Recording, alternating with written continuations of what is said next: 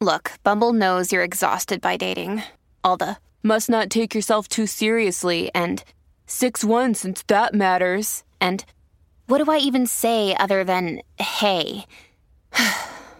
well, that's why they're introducing an all new Bumble with exciting features to make compatibility easier, starting the chat better, and dating safer. They've changed, so you don't have to. Download the new Bumble now.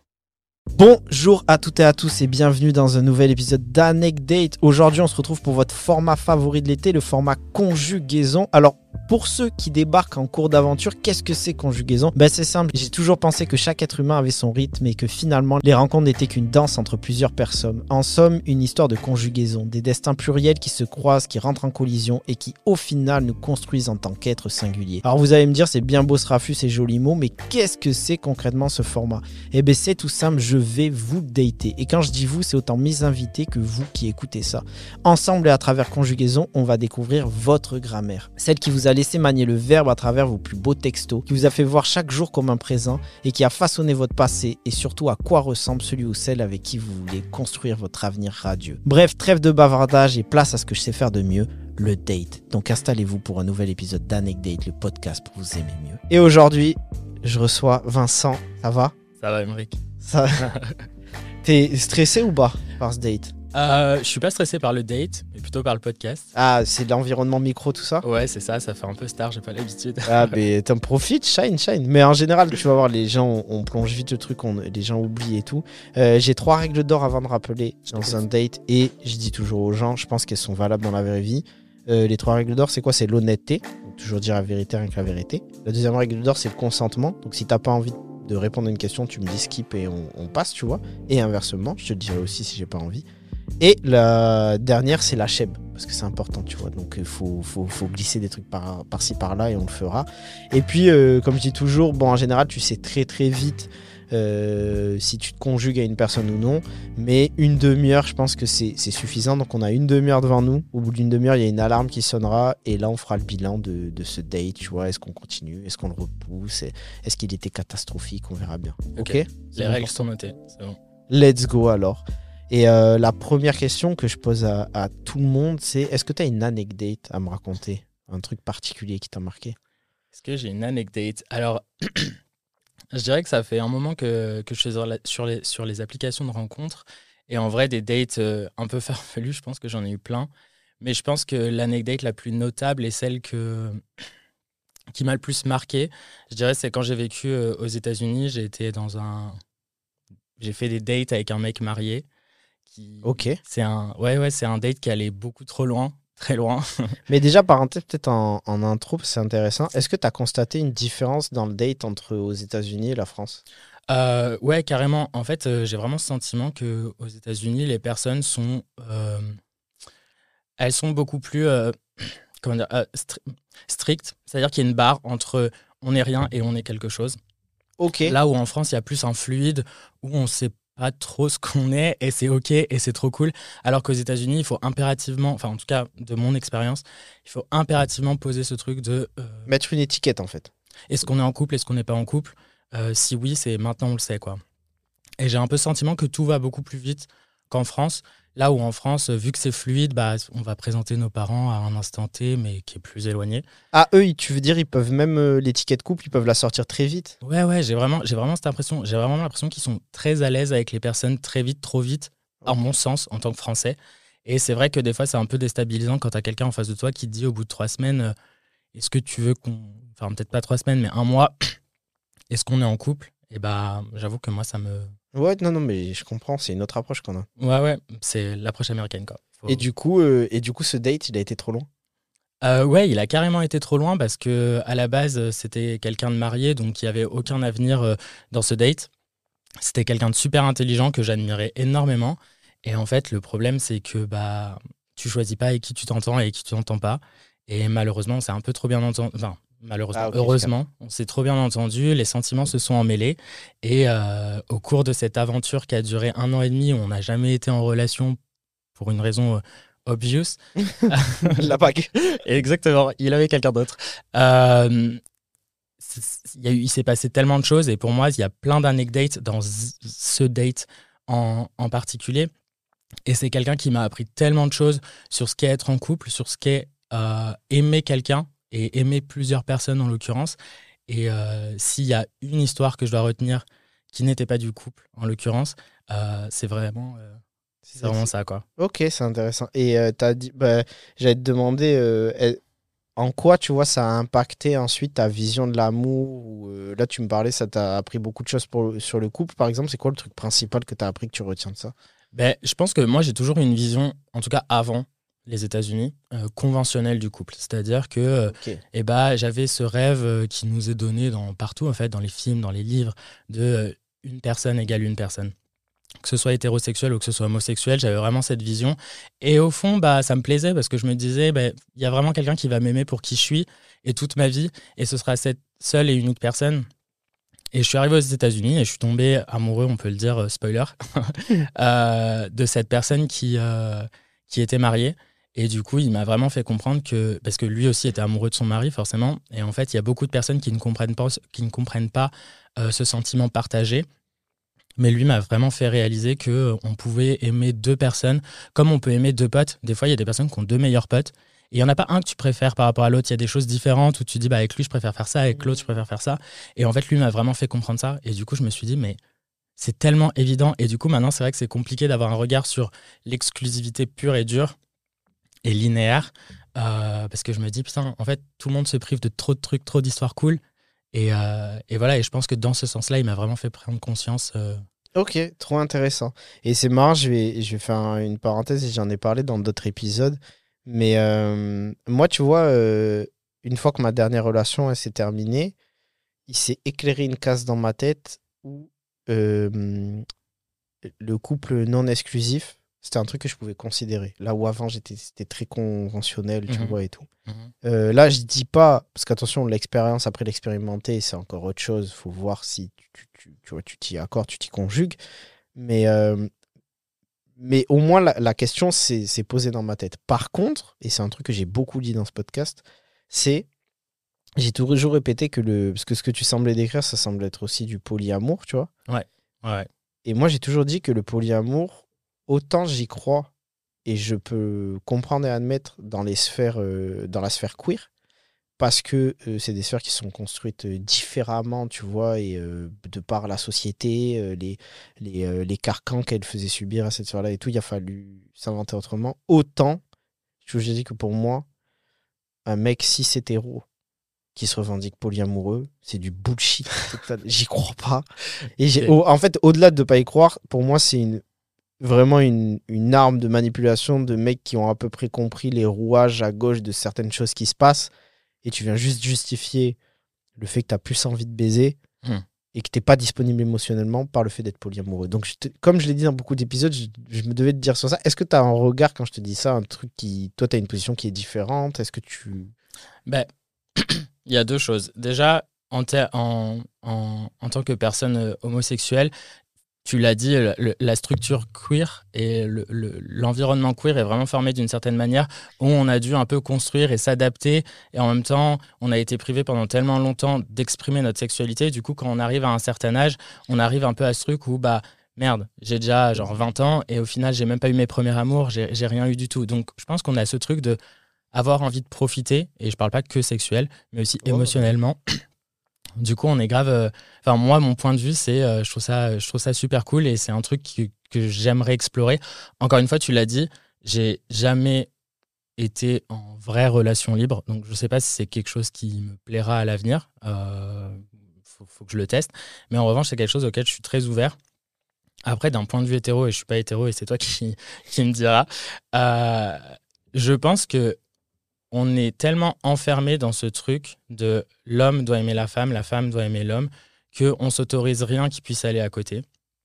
Et il y a plein, alors j'en connais pas personnellement, du coup c'est un peu à la louche, mais il y a beaucoup de personnes, en tout cas, qui, euh, qui, qui se verraient euh, aimer d'autres personnes et des mecs aussi. Et je suis pas sûr que ce soit que du charreau, je pense que c'est des gens pardon, qui ont vraiment réussi à déconstruire la vision du couple et qui ont confiance en l'autre. C'est-à-dire que toi, par exemple, en tant que personne hétéro, et pareil, tu me diras juste après, euh, si ta meuf, elle aime un autre mec et toi, t'aimes une autre meuf, tu peux aussi décider de dire, bah, il y a des sentiments derrière qui sont hyper bien Et j'ai pas que envie de baiser bah, ma meuf Mm. et euh, l'autre meuf que je fréquente. Mais en fait, pour compléter mon propos, parce que c'est vrai qu'il y a pas longtemps, il y a une personne qui est venue dans mes DM qui a mal pris parce que j'ai dit ça en story. Et il est vrai que je le dis de manière euh, très abrupte, mais après, euh, vous écoutez podcast, c'est ma manière de faire.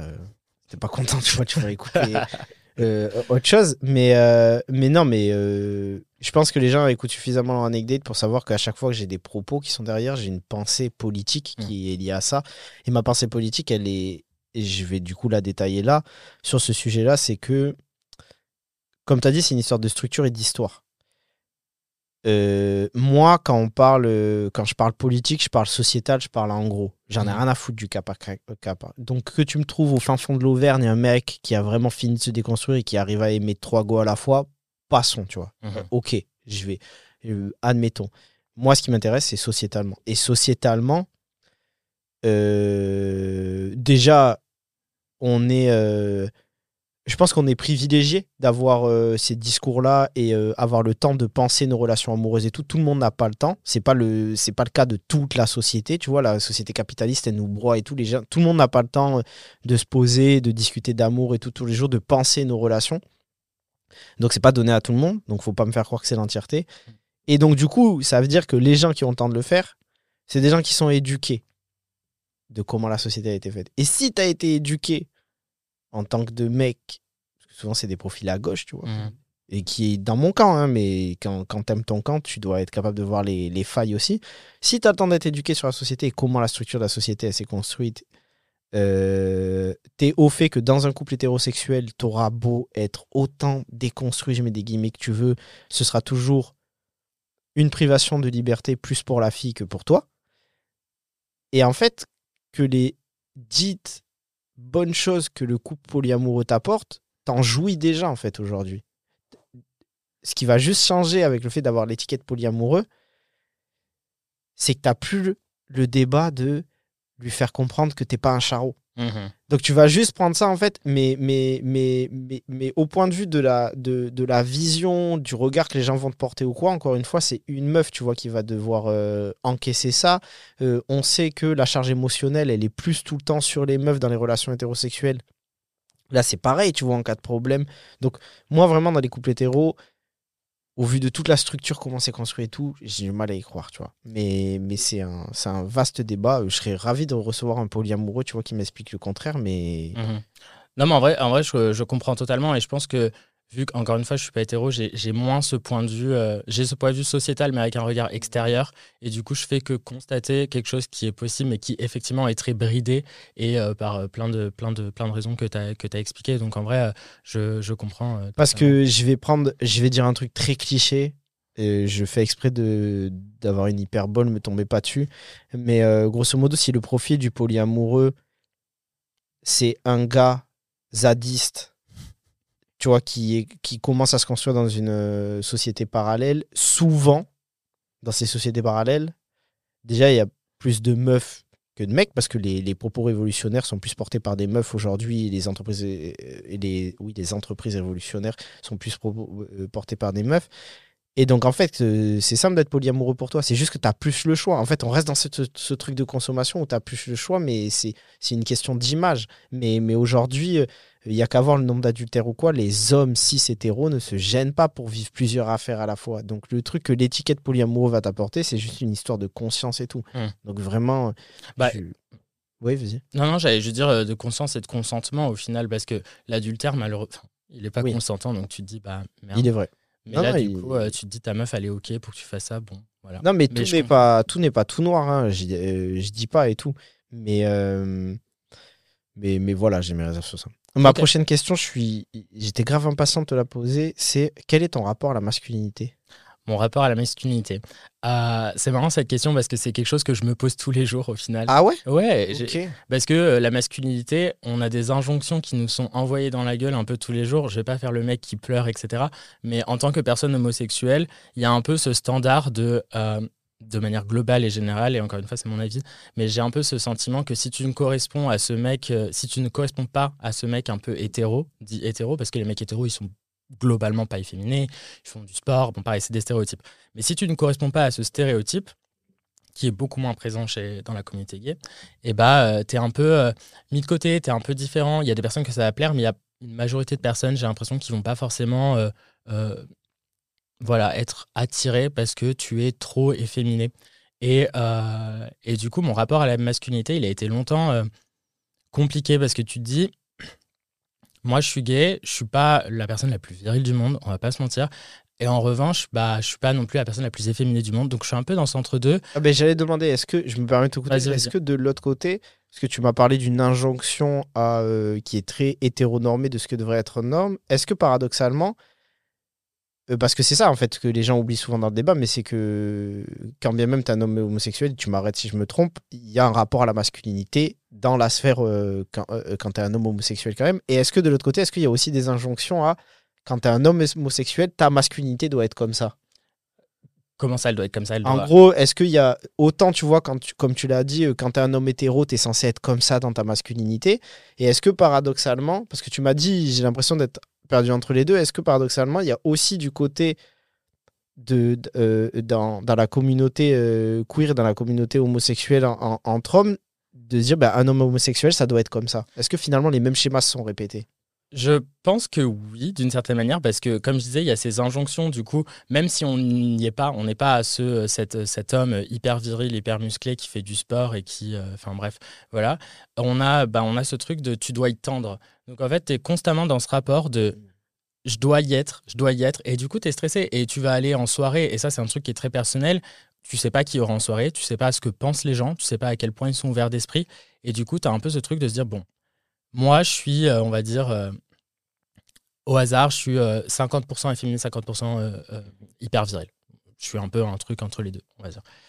Et bah, je me dis, je vais quand même gommer mes traits un peu plus efféminés parce que bah, je ne sais pas comment les gens vont réagir, etc. Du coup, je vais venir tendre, malgré moi et à cause des autres, à une virilité que moi-même, je ne m'impose pas dans ma vie de tous les jours avec mes amis. Quand je suis avec mes amis, je m'en fous. Vraiment, je m'en fous. Je ne vais pas aller chercher à faire le mec viril, je ne vais pas aller chercher à faire le mec surefféminé. Ça m'est égal. Je suis la personne que je suis. Dans un contexte social général, oui. L'homme homosexuel doit, je pense, prétendre à quelque chose euh, que les autres nous renvoient en fait. Mais c'est archi important, je trouve, que tu le dises, parce que bah, tout à l'heure, tu vois, on parlait de privilèges et tout, et il s'avère qu'on arrive à un âge où on traîne euh, dans nos sphères. Euh, bah, nous, on se connaît dans, dans, dans, la vie et tout, et en gros, peut-être, on a tous les gens qu'on a en commun sont à peu près de gauche sur cette vision-là de. Mhm. Mais en vrai, la vraie société, c'est pas comme ça. Tu croises, ça veut dire que tu croises encore des gens où tu es toujours obligé en 2023, en tant qu'homosexuel, de te euh, conformer à certaines choses. quoi. Ouais, je pense. Et en fait, je pense aussi, et de manière euh, plus euh, grave, entre guillemets, c'est que cette injonction à la virilité, elle est pas. La, plus, elle n'est pas induite le plus par les personnes hétérosexuelles. C'est-à-dire que quand je vais dans une soirée et que je vais un peu gommer mes traits, c'est plus parce que je connais pas trop les gens, par sécurité, etc. Et de toute façon, les gens, je vais pas chercher à plaire aux gens de manière physique. Les personnes ne sont pas gays, ça ne m'intéresse pas. En revanche, les personnes homosexuelles, c'est là, c'est aussi elles qui vont te mettre cette injonction encore plus forte. Parce qu'on a souvent ce truc sur les applications, et moi, c'est une, une phrase qui me qui m'horripile, c'est euh, euh, est-ce que tu es efféminé Déjà, tu vas répondre oui, non. Ah ouais, ok. Ouais, on te le demande clairement, ça arrive très régulièrement. Est-ce que je suis efféminé? Bah écoute, Qu'est-ce que tu veux que je te dise? Ensuite, après, on arrive et on te dit euh, Ah, bah, de toute façon, euh, si j'avais voulu euh, sortir avec une meuf, je serais hétéro. Et du coup, là, tu te dis Putain, ça me renvoie à quoi? Qu'est-ce que je dois faire? Ça veut dire que on peut pas m'aimer, on peut pas m'apprécier de manière qu'elle soit sexuelle ou émotionnelle parce que j'ai un peu de manière? Et, et en fait, ça, c'est hyper fatigant. Mais c'est ça que je voulais évoquer quand je te demandais le, les injonctions des deux côtés, tu vois. Ouais. Ok, donc. Bah, c'est totalement vrai. Et du coup, tu es un peu tiraillé dans ce truc où tu dois toujours correspondre à ce stéréotype de l'homme viril euh, qui, encore une fois, aime le sport, euh, etc. Enfin, je vous fais pas un schéma. Enfin, je te fais pas un schéma. non, non, mais je, Et c'est fou en plus que tu me. Euh, que qu'on parle de ça parce qu'en fait et alors ça va peut-être surprendre tu vois certains ou certaines personnes qui écoutent mais du fait que comme tu as dit moi je suis un homme cis hétérosexuel et malgré tout euh, j'ai jamais autant ressenti, je l'ai expliqué hier à une pote, jamais autant ressenti, là que maintenant, l'envie de relationner avec des hommes. Je m'explique. Mhm. Pas amoureusement et tout, parce que comme j'ai dit, je suis hétérosexuel, mais c'est ça aussi, c'est que relationner, c'est pas que C'est pas que du dating, c'est pas que sexuel, c'est pas que physique, c'est pas que. Mais en fait, euh, j'ai été dans une. Je vais pas employer le mot posture parce que c'était très sincère euh, de longtemps. euh, en fait, ce qui a changé pour rembobiner le truc un peu, c'est que moi, mon entrée à la fac, je rencontre des femmes et ça devient. Dans mon entourage, je commence à avoir des femmes qui sont très présentes. Donc, forcément, j'écoute des femmes mais différentes. Je commence à dire des trucs. Mon approche féministe change, etc. Et tu passes par une première phase quand ton approche féministe change, où tu te dis l'homme cis hétéro, c'est hardcore. Je suis hardcore, moi en premier. Déjà, il va falloir se regarder ça et faire le bilan et tout des choses que tu fais. Euh, et ensuite, euh, mes compères sont hardcore aussi. Et donc, forcément, quand tu essaies de lutter comme ça, il y a des trucs, ça t'irrite un peu. Euh, souvent, les gens dans mes postures, dans ce que je dis dans le podcast ou croire, croire que je déteste les autres hommes hétéros, etc. Et. Non, non, c'est pas du tout la posture. Ce que je déteste, c'est le patriarcat, ce que ça impose et les injonctions à la masculinité, comme tu disais. Et en fait, donc du coup, j'ai passé très longtemps à, parler de ça et forcément, en, termes de militantisme, à prendre position euh, contre les gens qui prônaient quelque chose, une hégémonie, tu vois, la masculinité hégémonique, on parle de, les sociologues parlent de ça souvent. Et là, en fait, aujourd'hui, je suis arrivé à un moment où me dire, euh, mais, mais j'ai quand même besoin qu'elle soit là, tu vois. Euh, pas la masculinité toxique, mais j'ai quand même besoin, il y a des choses que j'ai beau raconter à mes russes, elles pourront pas comprendre. Parce que, de la même manière que moi, je pourrais pas comprendre certaines choses dans leur vécu de femme, elles pourront pas comprendre des choses, tu vois, dans, mon vécu d'homme. Et là, je me retrouve à un, moment de ma vie, surtout cette année et tout, où je me dis, putain, mais ça manque grave de relationner d'avoir des liens avec des hommes qui sont pas sous ces injonctions de est-ce que là, on va pouvoir parler de nos émotions? Est-ce que je vais être dans cette posture? Parce qu'on l'a entre mecs, même dans les relations amicales, tu vois, euh, parfois et tout. Et, euh, et ouais, je me rends compte que la masculinité, du coup, elle nous touche même dans ça, tu vois. Euh, Il y a une anecdote, ben, je vais la raconter, c'est la première fois que je la raconte ici dans le podcast. Mais t'as vu, cette année, j'ai eu un rendez-vous pro avec un gars. Et, et ce gars-là, il était au demeurant un très bel homme et tout, pas de souci. Et il était grave impactant dans sa manière de parler. Et, et, c'était un truc que j'admirais, tu vois, chez lui. Et je me souviendrai toute ma vie où j'ai un appel visio avec lui. L'appel visio se termine. Et dans ma tête, la question que je me pose, c'est Mais attends, mais qu'est-ce.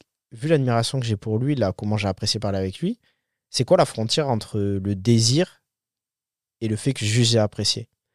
Et là, ça m'a fait une, une alerte dans ma tête. Parce que, alors déjà, moi, j'aurais aucun souci euh, si demain euh, je me découvre, euh, je sais pas quel est le mot employé, des, tu vois, des envies de relationner avec des hommes pour le coup sexuellement et, et, de manière du coup homosexuelle, ça créerait pas une distorsion dans ma vie, tu vois, j'aurais pas de mal à l'assumer.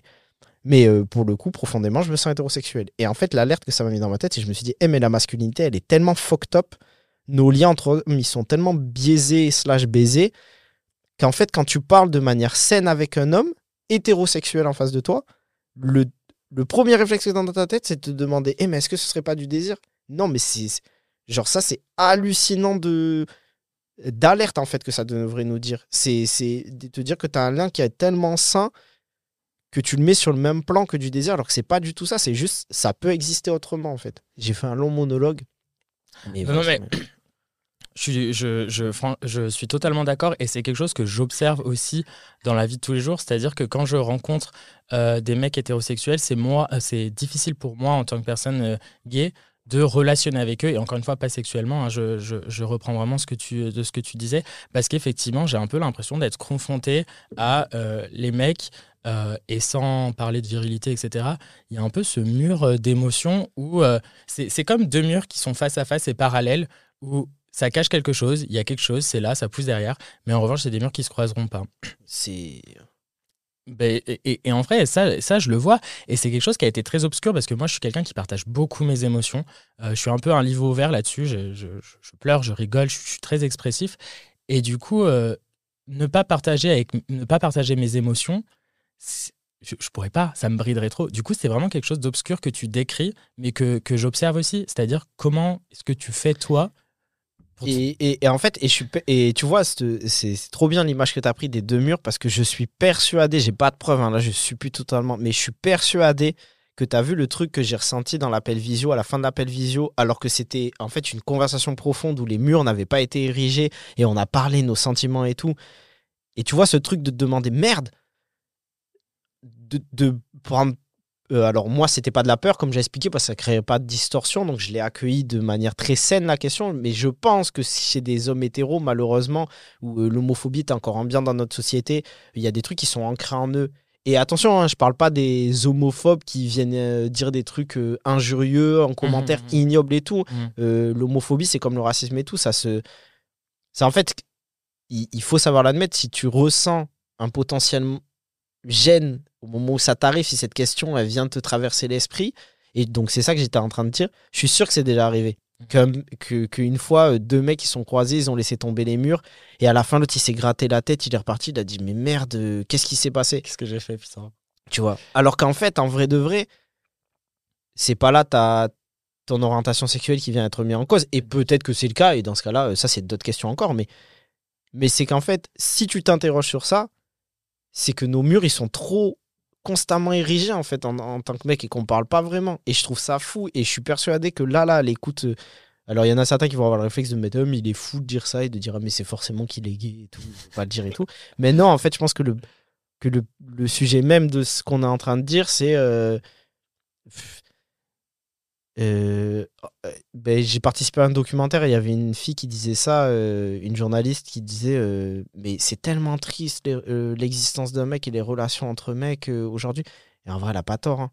Tu vois, quand c'est. c'est Je- c'est fou qu'on soit incapable de se lier comme ça, en fait. Ben, en fait, je trouve, ça, je trouve ça hyper ouf parce que moi, encore une fois, quand je, quand je, quand je dévoile mes émotions à des femmes, ben, je suis pas, je, suis- je suis pas attiré sexuellement par elles, etc. Donc, mais, mais j'ai un peu ce truc de proximité qui est hyper cool parce que soit c'est mes potes, parce que c'est quelqu'un que j'apprécie, que je rencontre en soirée, j'ai un peu envie de me confier à ce moment-là. Il y a plein de raisons.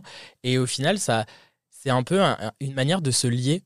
Et, euh, et de, de- de croiser les briques de ces murs. Mais croiser les briques d'un mur, ça veut pas dire que demain, tu vas être dans, le- que je vais être dans le lit de la meuf. Ah, voilà. Et toi, c'est. Enfin, Mais, mais c'est mais c'est ça en fait qui est fucked up avec euh, les j'allais dire euh, euh, mais je sais même pas comment attends, l'hétéronormativité oui c'est ça le mot que je cherche et c'est ça qui est fucked up avec l'hétéronormativité et, et les relations hétérosexuelles d'une manière euh, générale c'est que en fait comme les hommes hétéros sont construits et sont éduqués moi le premier que dans le fait de te dire une femme est un objet sexuel potentiel, un objet séductif potentiel, déjà t'imagines pas avec une femme. En fait, tu gardes tes émotions. Les seules fois où les hommes ils se confient, c'est quand ils sont amoureux. Parce qu'ils ne conçoivent pas le fait d'avoir euh, de, de, de l'amitié, tu vois, avec, euh, avec des femmes. Donc déjà là, t'es fucked up un premier coup. Et donc du coup, c'est ça qui en fait t'amène vers cette confusion. C'est que si tu te confies à un mec, comme t'as l'habitude de le faire que dans ton champ amoureux, t'as l'impression que c'est quelque chose d'amoureux qui va se déclencher, alors que pas du tout, tu vois. Et, et le dernier truc que je rajouterais sur ça, c'est Bellec, c'était un sociologue, on a fait un épisode avec le sociologue Victor Coutolo sur ça, il a fait que rapacher pendant l'épisode et a raison de dire attention, euh, parce que c'est constamment, en fait, le, le poids mental, la charge mentale, on la met toujours sur les femmes, c'est toujours à elles qu'on se confie. Et, ça, au bout d'un moment, elles ont le droit d'être fatiguées aussi, tu vois. C'est à nous de nous confier entre nous, de- d'avoir des discussions entre nous. Mais, mais je, suis, je, je suis totalement d'accord et je suis content que tu le verbalises parce que, et pas tous les mecs, parce que je connais aussi des mecs qui sont assez à l'aise avec leurs émotions et qui sont hétéros, mais c'est vrai que d'une manière globale, euh, enfin, moi par exemple, je serais super à l'aise qu'un mec hétéro se confie à moi sur ses sentiments, ses émotions, ses peines, etc. Et c'est pas parce que je suis homosexuel que je vais être attiré par cette, personne et que je vais me dire, ah, il se confie à moi, putain. Tu vas pas t'en savoir pour le baiser. Non, non, clairement, non, tu vois. Voilà, si on dit les termes, pas du tout. Et loin de là, je, très très loin de là. Et en fait, la question que je me pose, c'est comment est-ce que, entre mecs qui ne dévoilent pas leurs émotions, comment est-ce que vous, vous nouez du contact, de l'empathie l'un envers l'autre? Enfin, Mais je pense qu'en fait, euh, c'est ça le, drame du truc, c'est que soit tu crois en avoir, tu crois savoir ce que c'est. En fait, c'est la même chose que ça fait des années que tu manges des glaces à la vanille industrielles. Tu crois connaître le goût de la vanille. Tu, tu, tu, tu crois le reconnaître. Ah, mais si, mais je sais ce que c'est et tout. Mais moi, moi j'ai des vraies amitiés, j'ai des vrais frères, nanani, nanana. Le jour où il y a un gars qui te fait goûter la vraie vanille, tu vas dire, mais c'est pas de la vraie vanille, ça. C'est eh, qu'est-ce que tu me racontes et tout, tu me fais manger euh, autre chose et tout. Ben non, mais c'est qu'en fait, Tu as été aseptisé dans tes ouais. relations. Et c'est pareil, en fait. C'est que, et, et- mais je le répète, moi le premier, moi, moi jamais de la vie il m'est venu à l'esprit de remettre en cause mes amitiés. Et, je les rem- et en fait, c'est pas je les remets pas en cause. Je remets pas en cause ce qu'on a bâti ou quoi. Je dis, je me dis juste aujourd'hui, quand je regarde certaines euh, de mes relations avec mes frères, est-ce qu'elles pourraient être pas encore plus, ces relations? Mhm. Mhm. Pourquoi, euh, pourquoi je suis, je suis, je suis, pourquoi en fait quand parfois on partage plus, ça arrive de manière naturelle et on est surpris ensuite et on se retourne dessus. Alors qu'en soi, euh, ça aurait pu être juste, euh, ça aurait pu être un truc qu'on aurait voulu, tu vois, qu'on aurait entamé. Mais c'est, et en fait, on, on, on lit pas, je crois, d'émotions ensemble. C'est- À part quand quoi, quand on perd quelqu'un, quand tu vois. Ouais, il y, a- il y a vraiment quelque chose qui est en train de se passer. Et c'est marrant ce que tu dis parce que je regarde une émission de télé-réalité sur Netflix qui s'appelle Queer Eye, qui sont. Euh, tu connais? J'ai vu la bande annonce. Ok, voilà. Donc, c'est cinq mecs qui, qui vont chez des gens et qui euh, les relookent, relookent, enfin bref, qui leur donnent plein de conseils sur, sur la vie. Et, et, euh, ce jour-là, ils sont allés dans une coloc de cinq Américains qui avaient une vingtaine d'années, qui vivaient ensemble. Et c'était cinq mecs, cinq potes de ouf. Et en fait, donc il y a ce. Hétéro? Hétéro, oui. Et du coup, euh, il y avait ce, euh, donc, ce- cette figure de, de l'émission qui s'appelle euh, Camaro, qui est un peu là pour faire euh, de la psychologie. Et du coup, il parlait un peu avec eux. Je suis mort, rien à voir avec. Je veux une femme. Non, rien à voir. Attends, en plus, Caramo. Ah, je suis désolé, je crois que je prononce mal son prénom. À vérifier, excusez-moi. Mais, mais rien à voir avec le chanteur, du coup. Et, et en fait, il discutait un peu avec eux et il y a plusieurs mecs qui ont fondu en larmes pendant cette, cette table ronde. Et euh, les mecs qui, qui pleuraient pas, ou même ceux qui pleuraient, disaient Mais en fait, j'avais aucune idée de ce que tu traversais. Et je me dis Ils sont en coloc, ils vivent ensemble, ils sont meilleurs potes. Et au final, il y en a un qui pleure parce qu'il est au bout de sa vie, il sait pas où il va. Et son pote le sait même pas. Et le pire, c'est que je suis sûr, je mets ma main à couper, que par contre, ce qui lui est arrivé, il y a une femme qui est au courant. Bah, Peu importe qui c'est, de son entourage, sa soeur, sa mère, sa sa petite amie, son crush ou quoi, il y a une femme qui est au courant. Parce que, et alors, si c'est pas le cas, c'est encore plus dramatique, tu vois. Mais, euh, c'est autre chose. ouais. ouais, parce que c'est- encore autre chose. Mais, mais, mais oui, oui, c'est ça. c'est- Il y a des trucs. euh, il y a des... Et je te dis, moi, le premier, genre, j'ai le réflexe. Par exemple, j'ai jamais parlé de mes histoires d'amour, à part la dernière, parce que j'ai. Et encore, j'ai pas parlé. J'ai. euh, En fait, c'est ça, c'est que avec les gars, je parle, mais je communique pas. Souvent, on parle, on parle beaucoup. On a parlé de tout dans ma vie. On a parlé de, de foot, on a parlé de société ou quoi. Mais est-ce qu'on a communiqué? Je suis moins sûr. Et, et moi, le premier, donc, j'allais dire, oh, c'est passé archi vite. Je te... Eh, on fait le on continue? On continue. Moi, je me dis, La conversation sans, est très intéressante. ouais, sans flagornerie, c'est un des meilleurs dates de la saison. Ah, Et, euh, et euh, non, et du coup, je disais que, en fait, euh, à part la dernière histoire d'amour, où en fait, ça allait tellement mal qu'à un moment donné, j'ai. C'est ça, en fait, arrivé au bord du précipice, j'ai dit, ah ouais, je ressens ça, mais toujours avec une crainte de comment ça va être reçu et tout. Mais sinon, je parle pas de mes histoires euh, avec les filles, tu vois. J'en parle avec. euh, J'en parle avec mes russes, tu vois, de mes histoires d'amour, mais sinon, j'en parle pas avec mes gars parce que, euh, je sais pas, t'as. Alors qu'on est tous comme ça. On sait Mhm, tous mhm. qu'on est amoureux Bah oui. dans notre intimité, qu'on est ci, qu'on est ça. Et ouais, et ça m'étonne tellement pas la scène que tu décris où en mode euh, on est coloc et on le sait même pas, c'est fou. mais du coup, toi, si t'en parles pas naturellement et tu, tu vas même, tu vas pas demander non plus. J'essaye là, maintenant j'essaye de me forcer, tu vois. Mhm. J'essaye de, de j'essaye d'avoir d'autres discussions avec mes potes, j'essaye d'avoir euh, un autre rapport sur euh, sur sur euh, sur sur plein plein de choses. Tu vois, en plus c'est ça m'évoque un truc, c'est sur le physique plutôt. C'est c'est marrant parce que j'ai avec certains de mes potes, une fois, tu sais, ça fait des années que le truc il est en fait c'est qu'on est capable. C'est ça le- que je vais c'est dans ça là que je m'embourbe comme propos. C'est qu'on est capable de le faire. Pourquoi? Je prends un exemple très simple. C'est qu'une fois que tu as des années qui est passé que en gros les gars ils ont validé entre eux c'est sûr qu'il est pas gay c'est tu vois? En Mhm, gros mhm. grosso modo c'est sûr qu'il veut pas me baiser quelque Mhm. part il a pas ça dans le coin de sa tête. Il y a un truc limite où moi j'ai déjà vécu des situations avec mes gars et en mode euh, euh, comme ils savent que je suis pas le mec le plus tactile ils vont me gêner. Donc eux, ça va pas les gêner de faire un câlin ou quoi. Mais non on pourrait se tenir la main et tout Emmerich en fait donc ça veut dire qu'on est capable.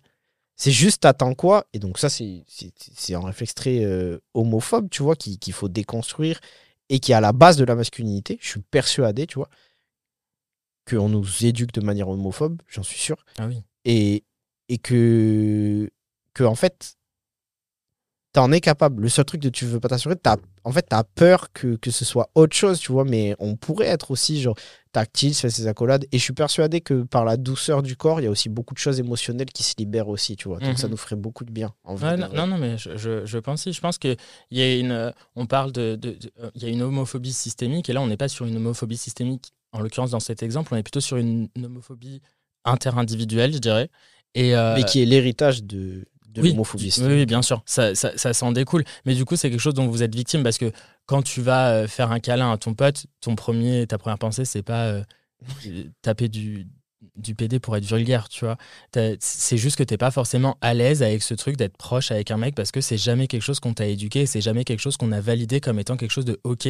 Être proche d'un mec quand tu grandis, c'est pas bien. C'est tu vas devenir gay, c'est c'est quelque chose qu'on te dit, tu vois. Du coup, je pense que moi, je suis pas étonné que les personnes hétéro mecs soient pas proches entre, entre elles parce qu'elles ont grandi comme ça et, et effectivement aller à l'encontre ce serait pas ce serait pas naturel et je pense que c'est un truc qui va se, qui va j'espère qui va se déconstruire avec le temps où on va commencer à apprendre aux petits garçons que si tu veux faire un, gala- un câlin à ton copain c'est c'est ok et ça veut pas dire que tu es amoureux de lui Euh, faut arrêter de sexualiser et c'est ce qui se passe sexualiser tout acte de tendresse entre Oui. mecs enfin peu importe ce que c'est entre mec meuf etc parce qu'au bout d'un moment on arrive à des situations où personne n'est plus capable d'être tendre sans qu'il y ait une arrière-pensée euh, qui est vue C'est ça négative. le mot quoi. tendre. Et en fait, le truc, et c'est.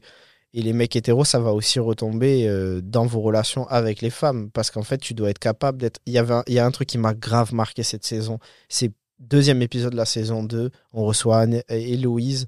Euh, on fait un épisode sur le patriarcat, ce qui s'appelle Ces mecs, c'est bolos.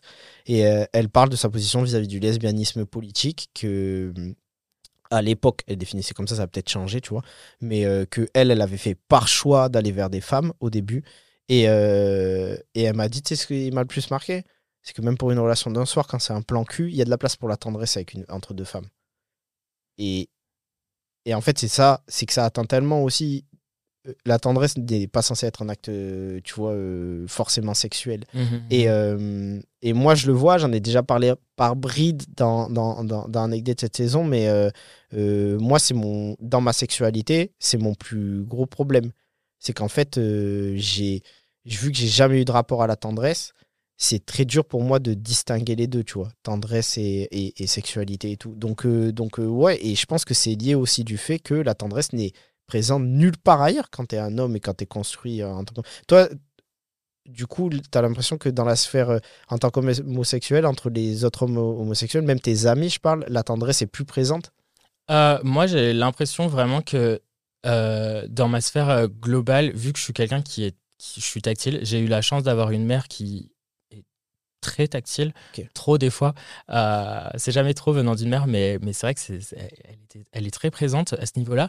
Et en fait, c'est quelque chose qui a été naturel chez moi, que j'ai toujours admis, que pour moi, bah, moi, ma mère, quand elle me touche, elle me fait des caresses, elle me fait des bisous, je t'aime mon fils, et bah, c'est quelque chose qui, que je trouve trop bien et qui est hyper naturel C'est pour moi. naturel. Voilà, c'est ça. Donc au final, dans mes relations euh, homosexuelles, sexuelles, émotionnelles, homosexuelles ou émotionnelles, euh, hétérosexuelles, entre guillemets, parce que mes potes, c'est des, c'est des, c'est des relations euh, émotionnelles en quelque sorte, et bah j'ai pas peur de les prendre dans mes bras, de les toucher, leur faire des caresses.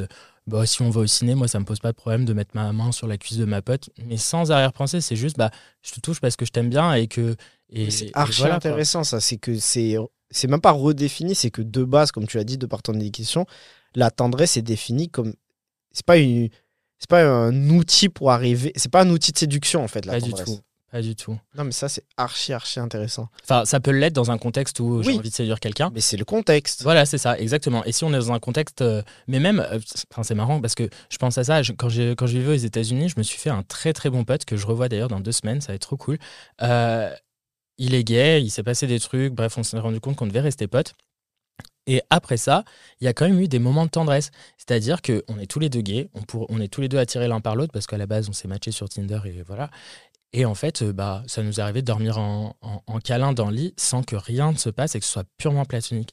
Et en fait, je me rends compte, et ça c'est un problème plus général, c'est hyper agréable de juste te poser avec quelqu'un et d'avoir de la tendresse sans que ce soit connoté sexuellement. Mais en plus, on a, on a eu une discussion en off, donc du coup, que je vais dire ici. euh, une fois, on était dans un parc avec Fanny et je disais, euh, moi, pour le coup, la tendresse, elle est coupée euh, autant avec des femmes hétérosexuelles qui pourraient potentiellement me plaire qu'avec des hommes et tout.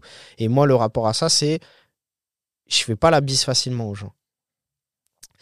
Et, euh, et, euh, et donc, du coup, moi, je t'ai connu via Fanny, euh, une pote en commun qu'on a. Et je disais, la personne avec qui j'avais été à l'aise tout de suite de faire la bise avec toi, où ça s'était vite installé, c'était avec toi, tu vois. Et, c'est, et, et ça montre que, pour moi, le- faire la bise, c'est un acte de tendresse. Alors, je comprends tout à fait que ce soit pas le même cas pour le, tout le monde il y a différents tout, curseurs. Ouais, voilà, il y a différents curseurs, exactement. Mais, mais ça montre qu'à aucun moment est venu, tu vois, dans ma tête, que ça pouvait être un outil d'eux. Et c'est ce que je disais tout à l'heure, même avec mes potes, quoi, c'est qu'il y a des choses qui viennent naturellement et tu les prends pas comme, euh, comme euh, porte vers un truc potentiellement sexuel. Et c'est ça qu'il faut qu'on se dise que la tendresse peut faire du bien autrement et tout, ça permet de se lier. Euh, Il y a. En vrai, c'était- on a fait quasiment qu'une question, mais c'était tellement intéressant, tu vois. Mais il y en a une autre que je vais te poser quand même, étant qu'on y est. Euh, si je te dis le mot paternité, ça t'évoque quoi? Voilà, ça- ça- Là, on s'attaque à un sujet. vu qu'on parlait, parce que pour moi, c'est lié à ça aussi, tu vois, c'est juste ça t'évoque quoi. Euh, par où commencer? Alors, euh, il y, a- il y a deux angles d'attaque. C'est la, la paternité que je vois pour moi et la paternité que j'ai eue de la part de mon père.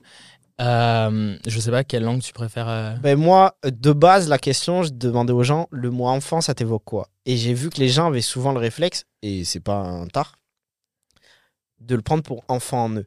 hmm. Moi, ce que je voulais interroger, c'est euh, quel est ton rapport à potentiel enfant que tu veux avoir ou pas, tu vois. Et Mhm. euh, tu vois, hier, j'ai posé la question à, euh, à Quentin qui était là et on en est arrivé sur un débat euh, très écologique, avoir des enfants et tout. Donc, tu vois, Ah on oui, peut aller- on peut aller n'importe où. Ouais. Mais euh, du coup, j'ai changé et je préfère dire paternité parce que je me suis dit peut-être que la paternité, ça a plus les amener vers le truc enfant. Et c'est marrant parce que malgré tout, je te dis paternité, t'as pensé à la paternité que Ouais, reçue, tu vois. Quand même. Bah, en fait, je pense que la paternité que j'envisage pour mes enfants potentiels découle de la paternité que, j'ai reçue de la part de mon père. Euh, mais euh, c'est vrai que la paternité, c'est quelque chose qui a toujours été obscur pour moi dans le sens où bah, je suis dans ce modèle, euh, j'ai grandi dans ce modèle hétérosexuel et donc j'ai voulu, j'ai voulu des enfants, mais je les ai voulus. J'ai fait des études de psychologie, j'ai travaillé en centre de loisirs, j'ai été au pair aux États-Unis où je me suis occupé de trois enfants. Les enfants, toujours, ça a toujours été autour de moi. C'est- c'est quelque chose qui apporte. Enfin, pour moi, c'est l'avenir au sens propre du terme. Ils ont, ils ont tellement à apprendre et si tu, les, si tu leur apprends bien et si tu leur donnes tous les outils, ce sera des humains incroyables. Euh, C'est une parenthèse importante, ça, euh, surtout par rapport à tout ce qu'on a dit ou quoi. euh, et je renvoie les gens à écouter pas mal de travail de Anissa qui fait avec. elle a une association et tout sur ça, mais elle répète tout le temps un petit garçon, il n'est pas homophobe. Un petit garçon, il ne n'est pas coupé de la tendresse ou quoi. Un petit garçon, si tu laisses un enfant, il va venir vers toi, il va te faire des câlins ou quoi. Donc c'est ensuite le système qui vient. euh, ouais, vraiment euh, compresser des enfants pour qu'ils existent autrement, tu vois. Mais totalement, c'est une, constru- une construction sociale. La masculinité dont on parlait tout à l'heure, c'est une construction sociale. Un enfant ne naît pas avec ça. C'est comme un enfant ne naît pas en sachant parler français. C'est un peu la même chose. Il apprend le français. Si, euh, ben, enfin, typiquement, les enfants adoptés, ils- peu importe où ils grandissent, ils vont prendre la langue de là où ils grandissent. C'est un peu pareil avec ces, ces- ces- ces- trucs sociaux. C'est-à-dire que si tu donnes aux enfants les bons outils, si tu leur apprends à devenir euh, des personnes respectables des autres, euh, De fou. ça, ça- ça va le faire, quoi. Et, euh, et je pense que c'est une grosse responsabilité, très grosse responsabilité, que d'avoir un enfant et que du coup lui, lui donner tout ça. Et, euh, et c'est vrai que maintenant, pour plein de raisons aussi diverses et variées, euh, bah, la, la paternité, pour moi, je la vois pas trop, quoi. Ok. Je me dis, euh, c'est pas forcément quelque chose que, euh, que je serais capable de faire, mais encore une fois, je- peut-être que je m'en sens pas capable parce qu'au final, j'ai pas forcément eu les bons, euh, les bons référents qui peuvent montrer que c'était quelque chose de possible. Et, euh, et c'est marrant parce que c'est un truc que je vois régulièrement chez les gens en règle générale, les gens qui ont eu une bonne structure familiale avec des parents vraiment euh, aimants, pas compatibles, mais, mais liés en fait. Ils ont envie de reproduire ce schéma parce que c'est un schéma qui marche. Ça a marché pour leurs parents. J'ai envie, moi, de rencontrer la personne avec qui je vais vivre toute ma vie, avoir des enfants, construire une famille, etc. Et à l'inverse, quand tu as quelqu'un avec qui bah, ça s'est pas forcément passé bien passé avec la mère ou le père, et bah c'est peut-être un peu plus compliqué de lui faire entendre que bah il sera un bon parent et il pourra transmettre les, les alors les bonnes choses entre grosses guillemets. Euh, donc voilà, c'est vrai que c'est vrai que c'est archi intéressant. c'est assez, euh, c'est assez complexe de, de, de- de me projeter dans la paternité. Et je pense que si un jour j'ai un enfant, j'en serais totalement capable parce que bah, je t'ai dit, je- les enfants, ça fait partie de ma vie, entre guillemets. Euh, mais par contre, il faut que je sois avec quelqu'un quand on veut le faire. De toute façon, juste le rappel que je voudrais faire sur ces sujets-là, euh, sur les gens qui s'interrogent, et souvent les hommes, et c'est pour- tu vois, cette question, je l'ai posée qu'à des hommes. Mhm. Parce que un peu marre qu'on les pose tout le temps aux femmes, tu vois, qu'on mette le, le truc de la parentalité sur les femmes, alors que, que c'est avant tout, euh, c'est aussi, pas avant tout, pardon, c'est c'est aussi un truc euh, pour les hommes. Euh, je parlais, oui, c'était très hétéronormé comme pensée, mais je parlais, tu vois, de manière générale. Ouais. Mais, euh, mais, euh, mais en fait, ça m'intéresse parce que, par contre, oui, c'est le rappel que je voulais faire. Il n'y a pas de. Tu as le droit de fluctuer dans tes envies. T'es- pas obligé. On nous, j'ai l'impression que cette société nous demande très tôt. Alors, tu veux des enfants ou pas? Faut Mm. dire oui ou non. Ouais, c'est ça. Et Tu tu, dois- y être figé, tu vois. Tu dois avoir un avis là-dessus. Euh, moi, je pense qu'au cours de cette année, ça n'a jamais autant fluctué que cette année. Toi, personnellement? Ouais. Mhm. J'ai commencé, j'ai fini 2022. J'avais, je voulais un enfant. D'accord, ouais. J'ai vraiment, tu vois. Et moi, j'ai toujours eu le désir d'être papa seul. Ah, ok. Après, ça a fluctué. Je me suis dit, ah, ok, j'ai remis ça en cause, c'est revenu et tout. Et là, je suis dans une espèce de sphère, je sais pas, tu vois. Et c'est marrant parce que je sais pas par rapport à vraiment ce que tu as dit, à la capacité. Avant, je m'étais jamais posé de question. Je me suis dit, c'est sûr, je vais faire un bon papa parce que justement, je vais pas reproduire telle erreur, je vais faire ci, je vais faire ça. Maintenant, je me pose la question, est-ce que j'en suis capable? Mm. Est-ce que j'en suis capable? Parce que est-ce que je suis capable de finir de dealer avec des trucs qui me regardent à moi en tant qu'être humain pour passer à autre chose? Parce que j'estime que même si tu jamais complètement fini, il y a un minimum que tu dois, tu vois. Mhm. Donc, voilà. Euh, la dernière question que j'ai, quand je finis les dates, je demande souvent aux gens euh, est-ce que s'il y a un truc que tu observes dans la société sur les relations amoureuses, sur l'amour, tu vois, qui t'agace profondément ou tu envie de dire aux gens arrêtez de faire ça ou au contraire faites ça, tu vois Là, je te donne un haut-parleur, ce serait quoi Tu te dirais quoi? Ça Ah. peut être un truc aussi futile que. Ok, ok. Un truc que, que je constate tout le temps et que je Ah, me dis, putain, mais merde, genre, euh, faites Comme un les, truc. comme les gens qui mettent pas leur clignotant, tu vois. Ce genre d'énervement. ouais. Euh, alors, faut que je, faut que je réfléchisse. Non, mais ça peut être très profond Mais, euh, aussi. hein, peut- Non, non, mais, euh, mais je pense qu'il y a un truc, un truc global où on se met trop la pression sur ce truc de il faut en fait on, on- a vraiment cette vision de il faut que je me mette en couple il faut que ça fonctionne il faut qu'on s'entende bien il faut que ce soit la personne de ma vie tu vois. Et moi il y a des trucs trop frustrants où je me dis les gens se posent vraiment trop de questions ils se disent ah je sais pas si j'y vais je sais pas s'il est fait pour moi mais juste genre pose-toi cinq minutes et euh, prends le temps d'accueillir en fait la personne ce que la personne t'envoie et juste euh, juste accepte. Et si la personne ne sera pas fait pour toi de toute façon vous resterez pas toute votre vie ensemble. Et c'est tellement frustrant de regarder des gens de se dire ah non j'ose pas parler de ça j'ose pas lui dire ci j'ose pas lui dire ça fais-le. Je suis mort, c'est fou que tu me dises ça ce matin, parce que ce matin en venant, confession, j'ai envoyé à mon crush lui dire euh, ouais euh, en fait moi pour, pour j'ai jamais été dans ça je me suis jamais posé ces questions et là ça m'arrive pour la première fois de ma vie. Mhm.